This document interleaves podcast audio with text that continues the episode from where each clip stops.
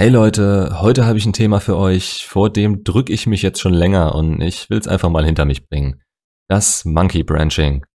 Warum drücke ich mich davor? Naja, weil meine Ex das gebracht hat und es noch weh tut. Aber ich will's auch nicht in allzu weite Ferne rücken lassen. Immerhin bringt euch das vielleicht mehr von jemandem, der das gerade erst abbekommen hat. Also, was ist das jetzt genau?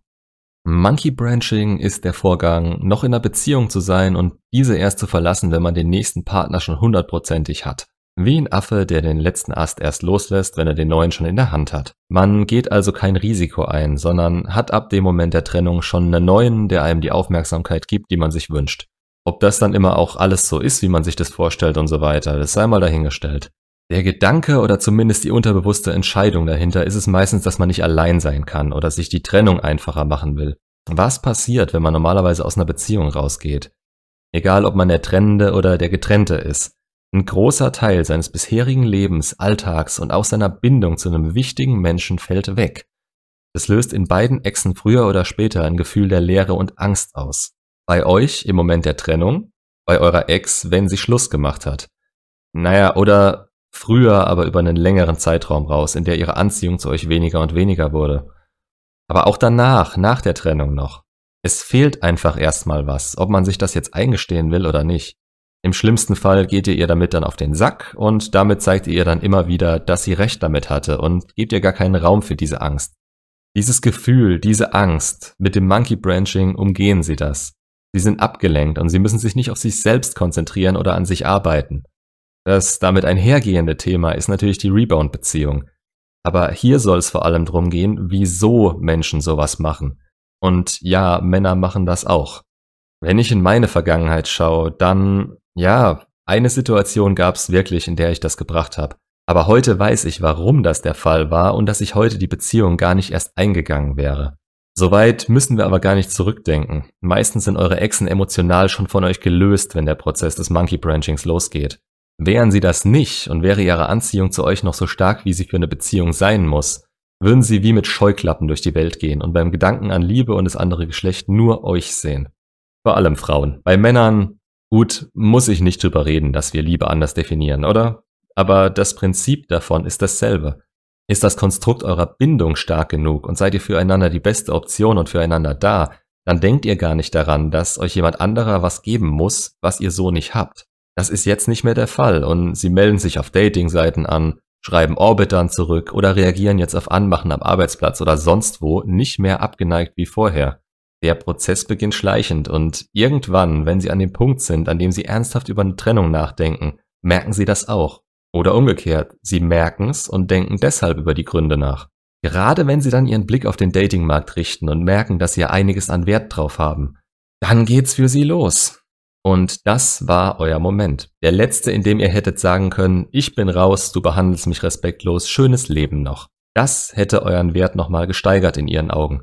Alles andere, alles an Arbeit, was ihr in die Beziehung hättet stecken können, hätte vor diesem Moment passieren müssen. Denn jetzt ist es für sie nur noch eine verzweifelte Reaktion darauf, sie bei euch halten zu wollen. Und da ist es vollkommen egal, ob sie euch so einen Spruch aufdrückt wie, ach, der, mit dem ich auf Facebook schreibe, der ist nur ein Freund oder, haha, mein Kollege, der mir ständig flirtend Kaffee bringt, hätte doch nie eine Chance.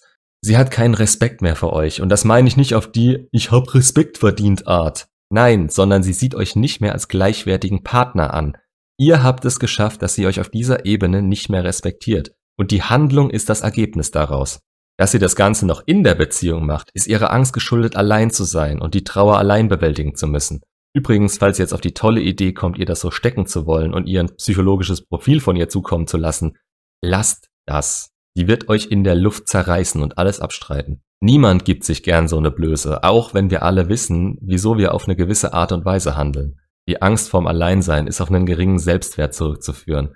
Und das muss auch nicht kurzfristig begründet sein. Da kann vor allem bei Frauen die innere Uhr mit reinspielen und dass sie jetzt viel Zeit verschwendet hat und unbedingt jemand Neues kennenlernen muss, damit sie nicht allein und einsam alt wird. Wie in 99% der Fälle rate ich euch zur Kontaktsperre. Lehnt euch zurück, wenn es um sie geht und lasst sie ihre Fehler machen. Eine Beziehung, die aus Monkey Branching entsteht, ist eigentlich die Definition von einem Rebound. Rosarote Brille, alle seine Fehler übersehen, nur gesehen, was ihr für sie nicht sein konntet in ihm. Der perfekte Partner, ne? Hm? Irgendwie nicht. Ihr habt eigentlich nur noch mehr Gründe, sie jetzt gerade nicht kontaktieren zu wollen und wenn sie jemals wieder anklopft, sie richtig hart dafür arbeiten zu lassen, wieder in euer Leben zurück zu dürfen. Denn so eine Art ist einfach das allerletzte. Meistens rechtfertigen sie es dann irgendwie und ob da jetzt gesagt wird, nein, ich bin aber erst danach mit ihm zusammengekommen und davor ist nichts gelaufen, obwohl sie schon anderthalb Monate vor der richtigen Trennung mit ihm geschrieben haben, sorry, aber das ist einfach lächerlich. Nichts, was ihr ihnen irgendwann nochmal vorhalten solltet, wenn sie euch wirklich was bedeuten, aber den Fehler müssen sie selbst einsehen. Man sollte zu jeder Zeit die Eier in der Hose haben, ob Frau oder Mann, dem Menschen, mit dem man zusammen ist, reinen Wein einschenken zu können.